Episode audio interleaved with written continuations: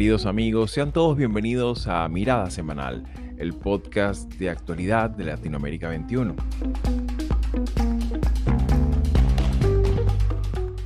Como todos los domingos, analizaremos las principales noticias de la semana con el respaldo intelectual de Marisabel Puerta Riera y Manuel Alcántara Sáez. Presidente von der Leyen as preocupações do Brasil com um instrumento adicional ao acordo apresentado pela União Europeia em março deste ano, que amplia as obrigações do Brasil e as torna objeto de sanções en caso de descumplimiento. A lo largo de la semana, Ursula von der Leyen, quien ejerce la presidencia de la Comisión Europea, realizó una breve gira por varios países latinoamericanos con el fin de llenar el camino a la venidera cumbre América Latina, el Caribe y la Unión Europea, a celebrarse el próximo mes de julio. Comenzando por Brasil, pasando por Argentina, Chile y finalizando en México, este viaje busca reactivar la asociación estratégica entre ambos bloques regionales basado en aquella primera cumbre de 1999 celebrada en Río de Janeiro, un marco diplomático base que necesariamente deberá actualizarse a los nuevos desafíos estratégicos, socioeconómicos y medioambientales de nuestro tiempo acercamiento que plantea ambiciosos compromisos y en especial garantizar la estabilidad política y económica que soporte la viabilidad de estos acuerdos, los cuales necesitan concretarse antes de finalizar este 2023. Ante la actual situación geopolítica, ¿podrán ambos bloques consolidarse como una opción viable frente a otros actores globales emergentes?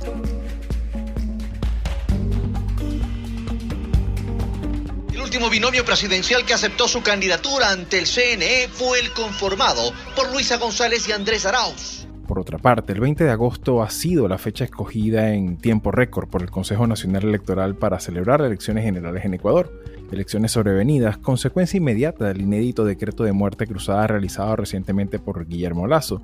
Ocho binomios han sido inscritos en la contienda y desde ya sus equipos de campaña han comenzado a desplegarse buscando reactivar una vez más la movilización electoral todo lo cual ocurre frente a una ciudadanía con notorios síntomas de hartazgo y descrédito por la pugnacidad política, el estancamiento económico, el repunte de la inseguridad y tantos otros problemas que siguen en espera de gestiones efectivas. Ante semejante contexto, cabría preguntarnos, ¿esta nueva elección general conseguirá un sistema político capaz de garantizar el mínimo de gobernabilidad democrática que el Ecuador demanda?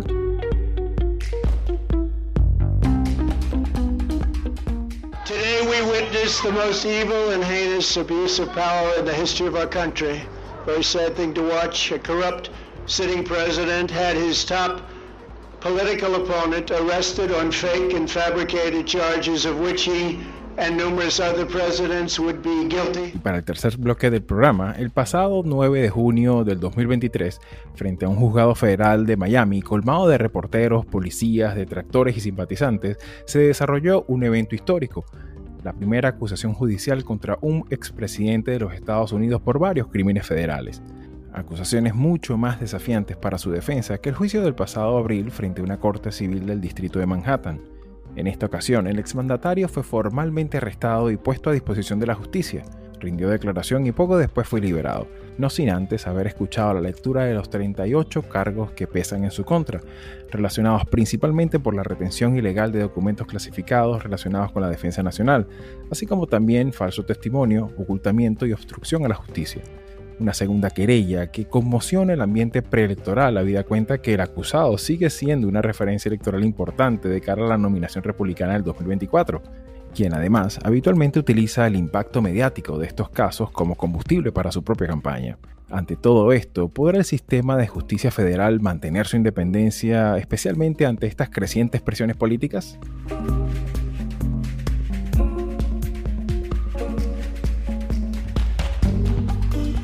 Soy Xavier Rodríguez Franco, les hablo desde Houston, Estados Unidos, y hoy es domingo 18 de junio de 2023.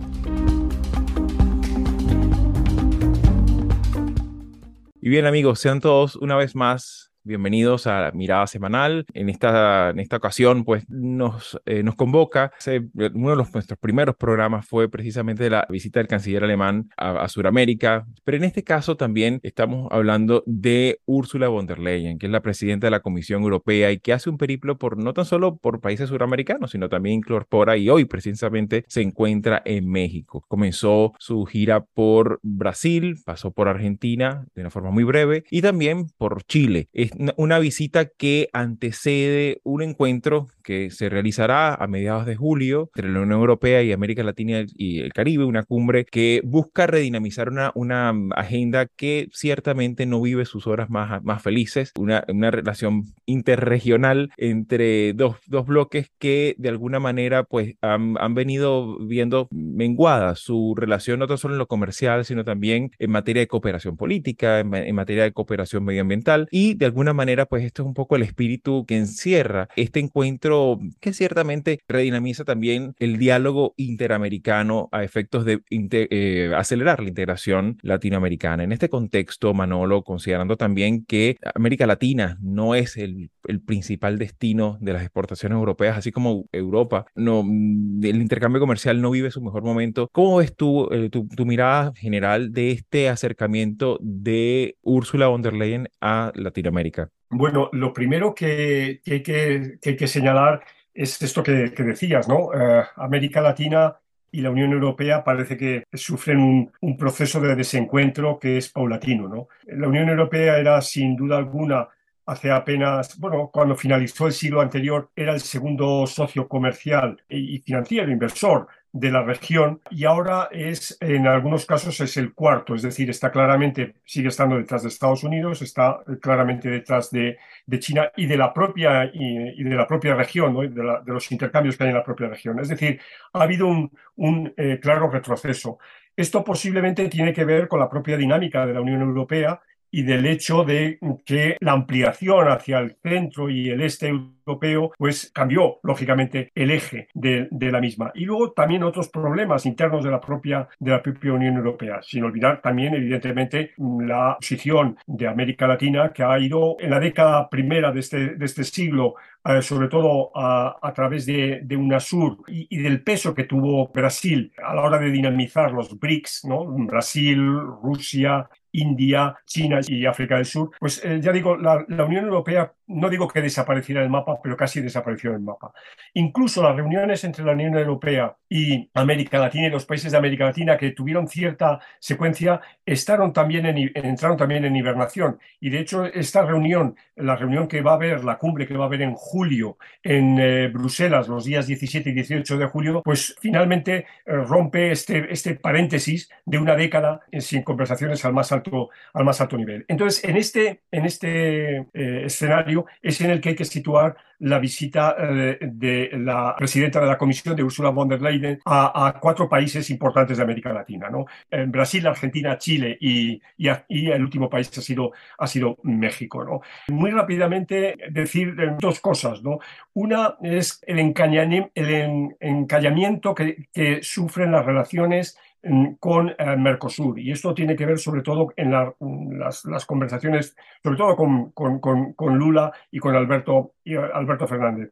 Y están encalladas estas conversaciones y para, para sacar adelante el, el, acuerdo por el tema mm, eh, medioambiental. Y en este sentido, pues ha habido una, ya digo, una, una fuerte tensión con, con Lula. Lula de alguna manera ha acusado a, a von der Leyen de, de, falta de confianza, pero Lula a la vez está muy presionado por el Congreso, por la propia petrolera estatal y por la agroindustria a la hora de cumplir los requisitos medioambientales de la Unión Europea. ¿no? En Argentina el, la conversación ha estado sobre todo muy eh, mm, girada en torno a cuestiones de materias primas, ¿no? incluido el tema del, del, litio, yo creo que María Isabel va a hablar un poco más de eso, y, mm, y lo mismo de alguna manera en, en Chile, donde eh, la industria del hidrógeno renovable llama la atención. Claro. Eh, del caso de, de, México, que es el más reciente porque es el último lugar al que llegó, llegó el jueves por la, por la noche, claro, se encontró un país en el que el canciller, en este caso la canciller, Alicia Bárcena, está todavía de embajadora en Chile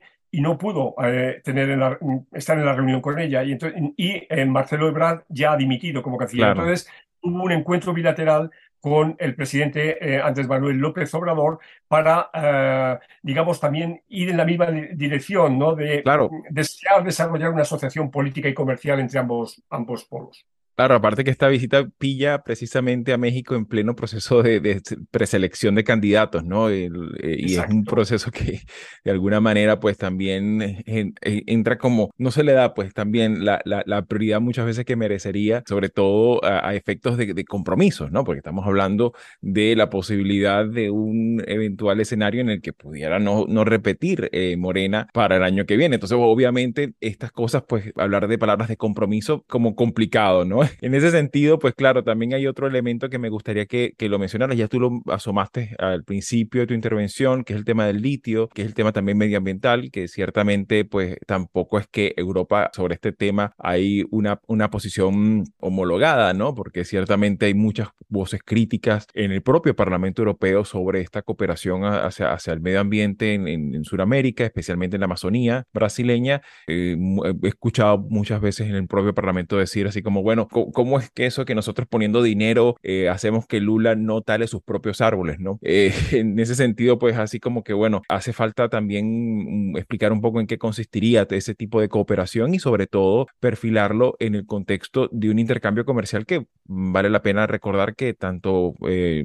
la región latinoamericana como la Unión Europea son socios estratégicos también con China, ¿no? Entonces, claro, en ese sentido, pues estamos viendo que es, es una relación entre dos, entre dos actores que poco a poco han ido perdiendo influencia en el ámbito, digamos, económico e internacional, pero también se han venido desarrollando una, una codependencia con China importante en los últimos años y, de alguna manera eso les ha condicionado mucho, ¿no? En ese sentido, Marisabel, me gustaría tu apreciación de conjunto de este encuentro en una circunstancia, pues que también hay que, hay que mencionar, estamos hablando de una Europa que también sigue sufriendo los embates de un, conflicto armado, ¿no? En, en, ese sentido, ¿cómo ves tú este, este, este encuentro? Bueno, y justamente eso es, esa es la clave de este asunto, ¿no? Que en medio, por no decir que ha sido a causa de la guerra en Ucrania, tanto Estados Unidos como Europa han tenido que volver a, repensar, esperemos que sea esa la razón, a repensar su relación con Latinoamérica. Y en el caso de Europa es crítico porque estamos hablando por una parte de las consecuencias desde el punto de vista energético para Europa de la guerra con Ucrania, que ha sido tan difícil, sobre todo para los países dependientes del, del crudo ruso, pero también las implicaciones que tienen otros sectores, ¿no? Gas, es bien complicado para ellos y estamos hablando no, todavía... No olvidemos también el componente alimentario que, que implica pues esto, sobre todo también para hasta la propia África, ¿no? Sí, no, eh, ahí todos estamos eh, dependiendo del, del trigo eh, y de los fertilizantes ucranianos, ¿no? Pero el asunto es que esto tiene repercusiones en una economía pospandémica, no nos hemos recuperado de los efectos de la pandemia cuando estamos en un proceso de inflación en algunos casos y en Latinoamérica de hiperinflación en otros, ¿no? Entonces, en estas circunstancias, a, Europa, que por supuesto, estamos hablando, como decía Manolo, una relación bien debilitada, fragmentada, que ahora tiene que buscar un puente, tender un puente con Latinoamérica y que mejor que el, el tema energético y, y dentro de este, pues por supuesto, en el contexto del cambio climático y la necesidad de buscar cortar la dependencia. Sin embargo, el problema a, mi modo de ver, es que em, si bien eh, se, se, manifiesta un interés en, por ejemplo, el litio, entre otras áreas, y, y, la minería en general, el problema es que para América Latina hay una desconfianza y yo creo que ahí es lo, lo que menciona Manolo. Eh, el, el, artículo de Susan Gratios en este sentido es, es muy pertinente porque no es nada más un tema estructural, es también un tema de coincidencia en los valores. Eso que señalaba Manolo sobre Brasil, ahí es donde está el asunto. Hay un temor de que se siga practicando el extraccionismo y ahí hay que enlazarlo con lo que había dicho Scholz. No es nada más que venimos por el litio, es que también queremos establecer programas y convenios para el entrenamiento desde el punto de vista laboral para que no sea nada más eso. Es decir, que sea algo mucho más amplio, más incluyente. Y ahí es donde yo creo que tiene que venir el segundo paso. No es nada más el sostener y suscribir estos acuerdos, porque sabemos que van a haber unos acuerdos previos a la reunión en, en Bruselas, pero también tiene que haber la garantía de que esto no es circunstancial, esto no es porque la guerra está ocurriendo, esto no es porque los efectos económicos y financieros, esto es porque hay el interés de sostener en el tiempo una relación de mutuo eh, respeto y que sea equilibrada, que no sea Claro, y que, y que, y que también sea, claro, ahora, como hemos visto, pues la, la agenda está bastante cargada y muchas cosas que tienen que ver también con con aspectos que, hablan también de transferencia de tecnologías, tratar de, que no se queden en, un esquema comercial estrictamente extractivista, ¿no? Sin embargo, que considerar el, tema que hablamos en su momento también, que incluso eh, el propio Manolo lo, mencionaba al principio, que es que estamos hablando también de gobiernos que viven un problema de ingobernabilidad bastante complicado, con, con minorías, no tan solo minoría, eh, minoría parlamentaria, sino también con problemas de gobernabilidad a lo largo y ancho de países muy extensos y que ciertamente pues se, requiere mucho control de muchas variables que ahora mismo, a día de hoy, muchos países de América Latina, el propio Brasil es uno de ellos, tocábamos hace semanas, hace semanas atrás este tema de las, de la, lucha indígena por, por el tema de la tierra, la lucha legislativa sobre todo, y esto por supuesto nos revela un problema que, que es generalizado en, en, la región. Vale también recordar que este, este artículo que comentaba eh, Susan Gratius, eh, disponible en Latinoamérica 21, pues también habla un poco de este, de este, de este escenario que rodea a este encuentro entre estos, estos dos bloques que pudiera, que, que va seguramente a realizarse y hay mucha expectativa para esta cumbre prevista para el 17 al 18 de, de, de julio entre la Unión Europea y América Latina y el Caribe.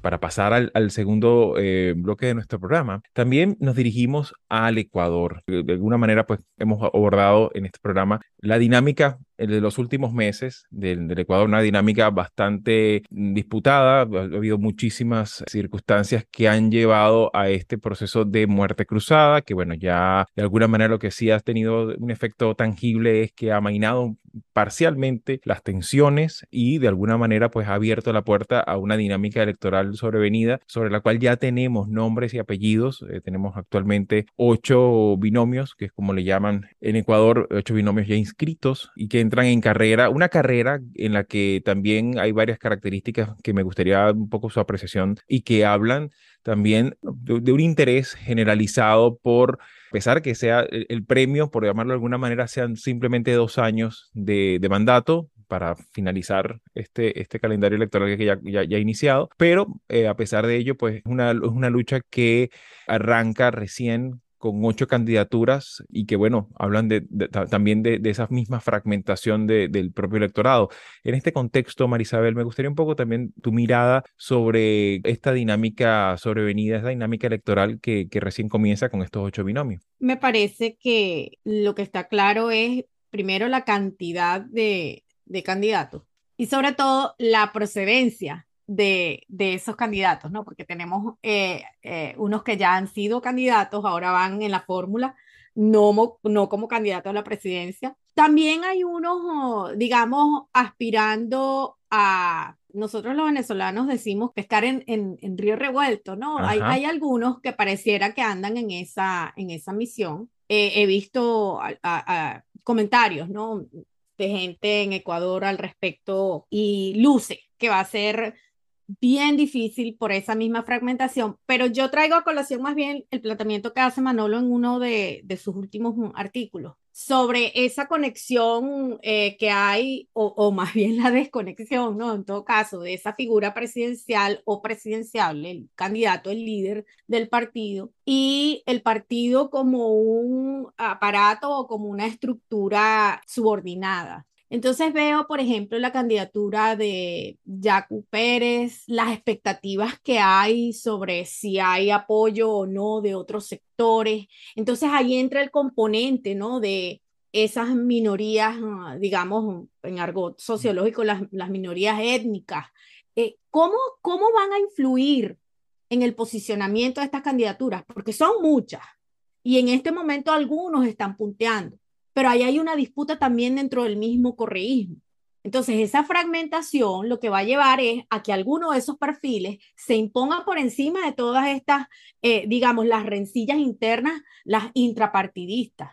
Y ahí es donde vamos a obtener quizás no un escenario como el que tuvimos con Lazo, quizás uno como el de Castillo en Perú. Entonces, bueno, es, lo que yo quizás veo desde afuera. Que recordar que vemos también viejos conocidos, el caso, por ejemplo, la propia candidatura del correísmo de Andrés Arauz, ese, ese dueto con Luisa González. También está el caso, a propósito de esta, de esta fragmentación que pueden, con la que afronta esta precampaña ecuatoriana la propia izquierda, que es el caso particularmente de Fernando Villavicencio y Andrea Gómez, eh, que es el parte del, apoyo principal que tiene el Partido Socialista Ecuatoriano, y que esta, esta figura encierra ciertos elementos que podrían ser reveladores de, de, lo que podría ser, no tan solo la campaña ya entrados en materia, sino sobre todo cuál podría ser la situación en la que se enfrenten un eventual gobierno de, tendencia política diferente, ¿no? Caso particular de, de, Fernando Villavicencio, pues fue perseguido por, por Rafael Correa, tuvo que refugiarse en, la selva una comunidad indígena, o sea, el caso de él ha sido un caso bien llamativo y que de alguna manera pues no, no despeja este sentido de hostilidad muchas veces con el que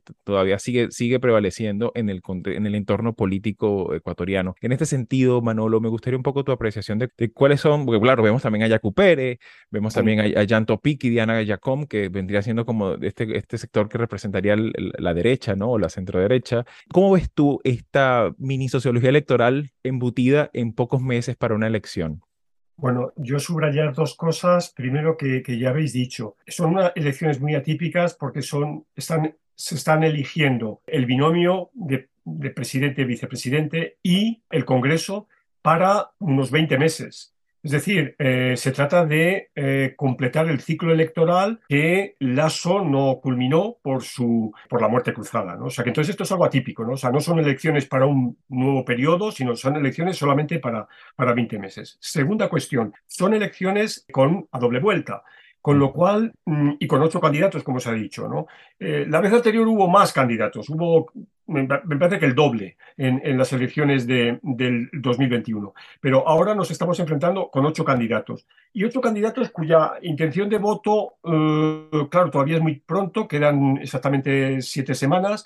Eh, esto es, es, incipiente para tener un, digamos, una valoración clara, pero la, la intención de voto difícilmente va a pasar del 30%. Es decir, que las dos candidaturas, los dos binomios que pasen a la segunda vuelta van a estar rondando, digamos, eh, eh, en torno al 25%. Al 25%. Por consiguiente, las posibilidades de, de eh, los binomios son bastante altas y esto es un, aliciente. Dicho esto, tú, Xavi, lo has dicho muy bien, hay tres candidaturas que ya se presentaron en las anteriores y quedaron bien. Concretamente, Andrés Arauz que es el vicepresidente de Luisa González, de la fórmula que encabeza Luisa González, fue el segundo, eh, y este es el candidato apoyado por, eh, oficialmente por el correísmo y por, Rafael Correa. Yacu Pérez, el candidato apoyado por, por movimientos sociales y el movimiento indígena, el movimiento Pachacutic, quedó en tercer lugar, y en cuarto lugar quedó, eh, quedó Xavier Herbás, por izquierda democrática, ¿no? Entonces, aparentemente estos podrían ser las, las tres fórmulas que tienen más posibilidades, pero ahí entra entre Otto eh, y Novoa, ¿no? Dos empresarios, eh, gente que, que pueden jugar un papel importante porque van a tener dinero en la campaña electoral y se pueden meter. Hacer un vaticinio, repito, es muy difícil, pero mm, yo me voy a dejar, me voy a atrever a hacerlo. Es decir, va a haber, se va a seguir reproduciendo la polarización correísmo-anticorreísmo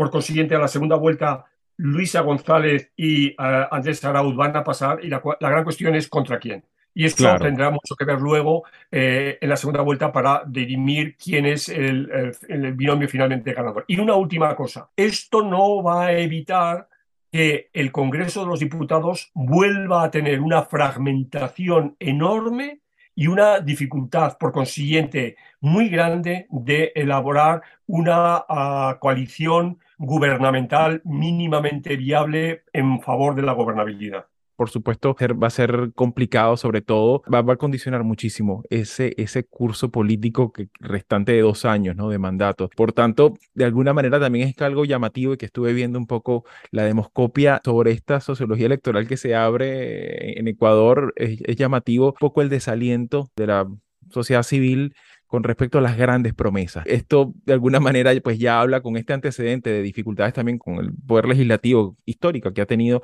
en estos últimos años, pues es llamativo cómo esto ha percolado también a las expectativas ciudadanas. En ese sentido, pues por supuesto estaremos al, pendiente de lo que vaya ocurriendo y lo que se vaya desarrollando en esta, en esta dinámica electoral que va a tener en el 20 de agosto un, un nuevo evento electoral.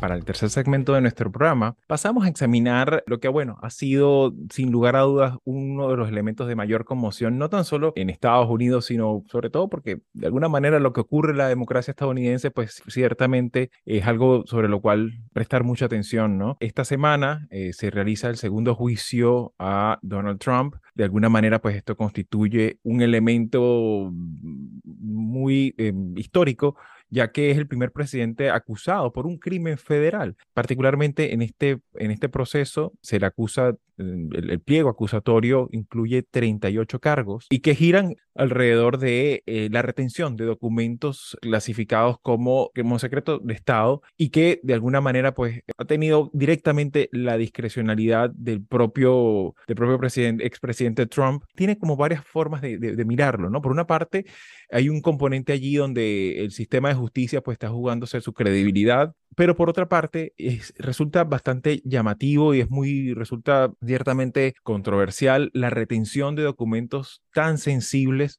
durante tanto tiempo y en los lugares más insospechados de la propia casa de, de Baralago, que, bueno, es la residencia eh, prácticamente permanente de Donald Trump en ese sentido, me gustaría un poco tu apreciación de conjunto, sobre todo del impacto mediático, del impacto también que ha tenido esto, porque es inexorable que esto tenga un impacto político, considerando pues que, Donald Trump es uno de los, principales actores y protagonistas de la, de la carrera presidencial y de, los, y de la precampaña hacia las primarias, hacia la nominación republicana prevista para el año que viene. En este sentido, Marisabel, me gustaría un poco tu apreciación de conjunto, sobre todo también considerando lo ya evaluado en, el episodio anterior sobre, sobre este primer juicio en el que pareciera que comparado con los cargos que se le acusaron en, aquel entonces, en abril, eh, sobre esta, este tema de, Stormy Daniels, eh, pareciera pues que palidecen con respecto a la gravedad de lo que se le acusa en este segundo juicio que se realiza en el estado de Florida. ¿Cómo miras tú esta, esta dinámica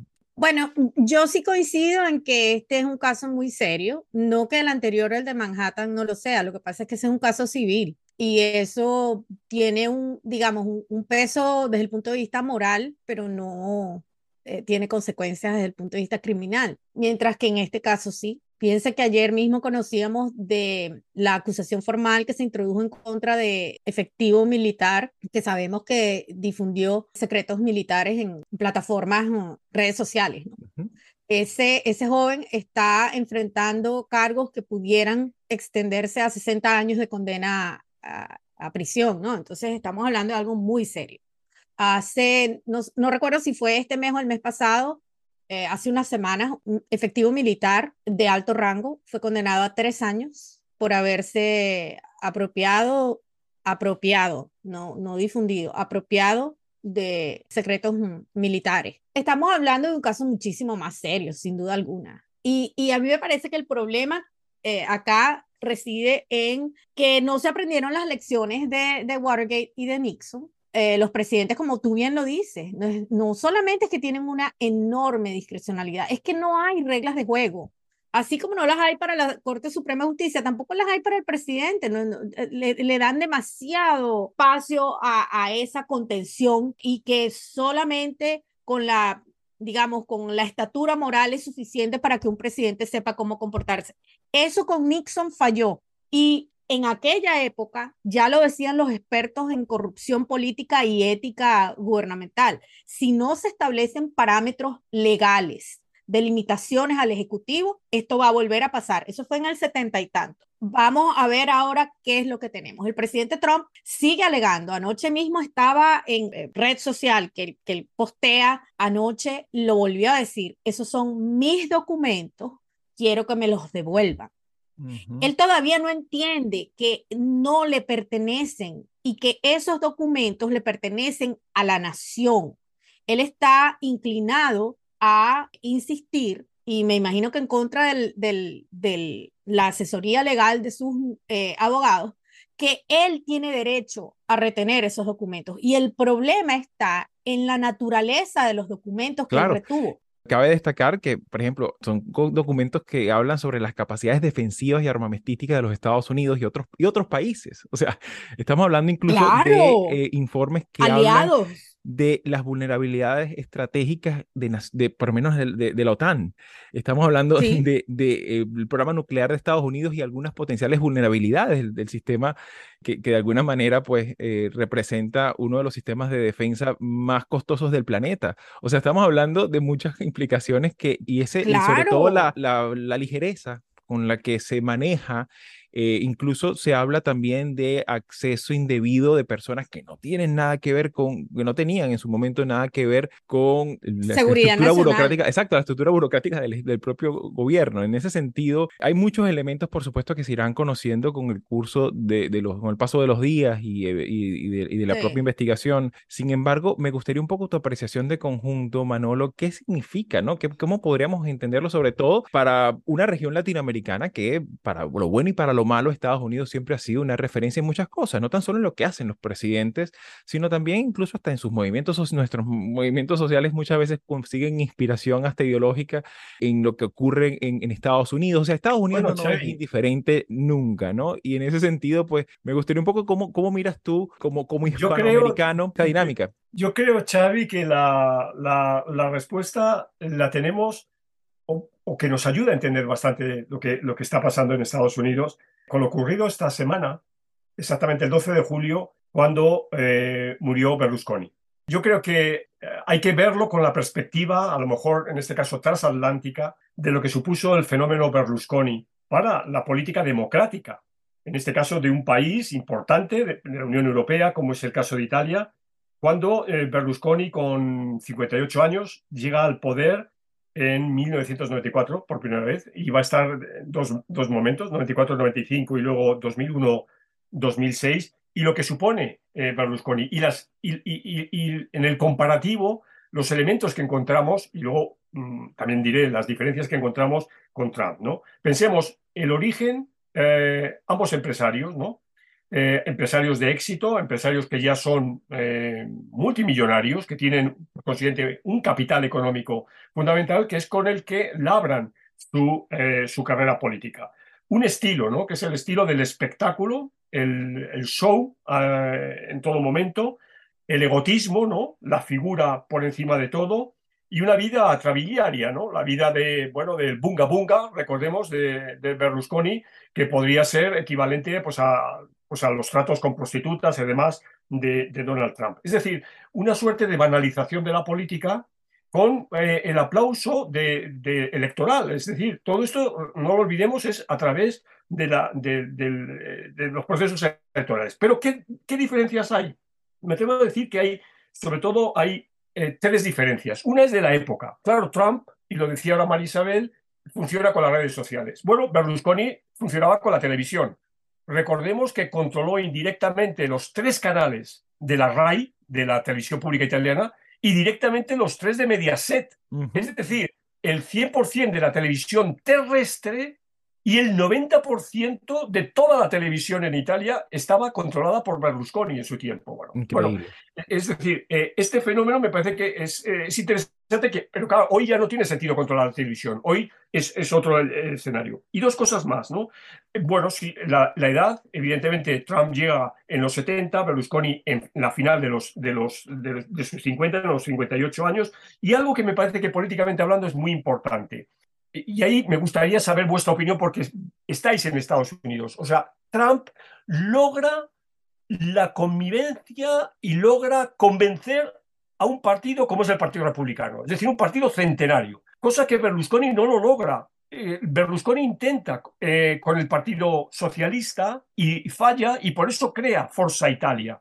Y Forza Italia será su instrumento político, claro, estamos en un régimen parlamentario, etc. Claro. Pero, sin embargo, en Estados Unidos es el, el viejo Partido Republicano que se ve seducido, abducido por este, por este eh, como he dicho antes, banal, empresario, eh, egocéntrico, etcétera, que es Donald Trump.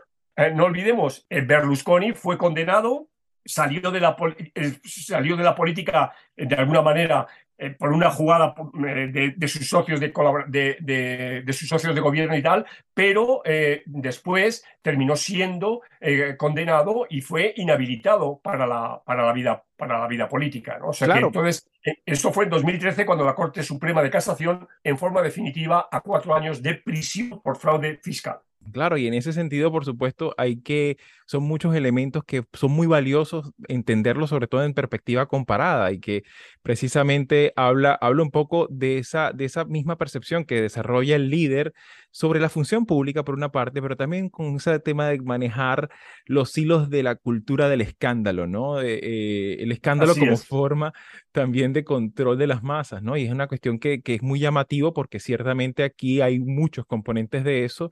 De hecho, también eh, Marisabel comentaba un aspecto importante anteriormente, que es el tema de esas libertades casi irrestrictas con las que muchas veces los, los propios presidentes se, se manejan el Poder Ejecutivo en general, porque incluso este tema también no podemos dejar de pasar de lado lo que, lo que ocurrió en su momento y las acusaciones que se le hicieron a Hillary Clinton, llegado a su momento, también al propio eh, Joe Biden durante su tiempo de, vicepresidente hubo un incidente en el que se llevó material también a, a su casa de Delaware otros aspectos que por supuesto ya te hablan de, de, un, de, un, poder ejecutivo que muchas veces se siente como que más por encima de la ley, ¿no? Y en ese sentido me gustaría también comentar también el libro en el que Marisabel Puerta Riera participó, Escándalo y Corrupción Política entre México, Estados Unidos, Brasil y España, que examina de forma comparada estas cosas, ¿no? Y cómo, eh, bueno, recordemos también el, con características diferentes en un régimen, en un sistema político diferente como el caso Bárcenas en, en, en España, y, y cómo esto también de alguna manera condiciona la dinámica, la, dinámica electoral y muchas veces también cómo el, el debate público se centra en, ay, pobrecito mi líder que está siendo atacado por el deep state, ¿no?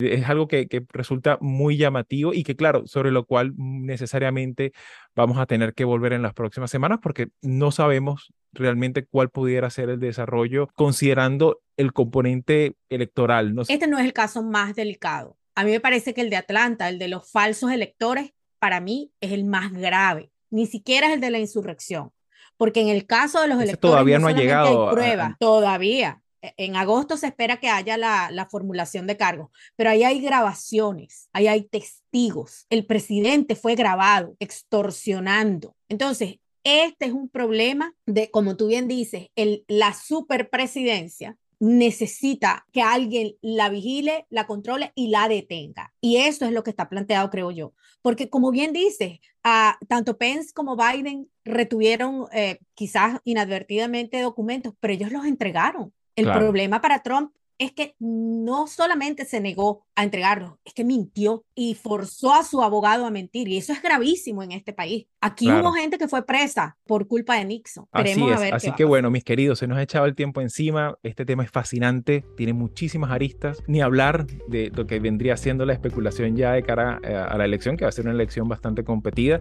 Así que bueno, de todas formas vamos a estar atentos a lo que vaya desarrollándose. Así que bueno, seguramente sobre estos temas volveremos en mirada semanal las próximas semanas.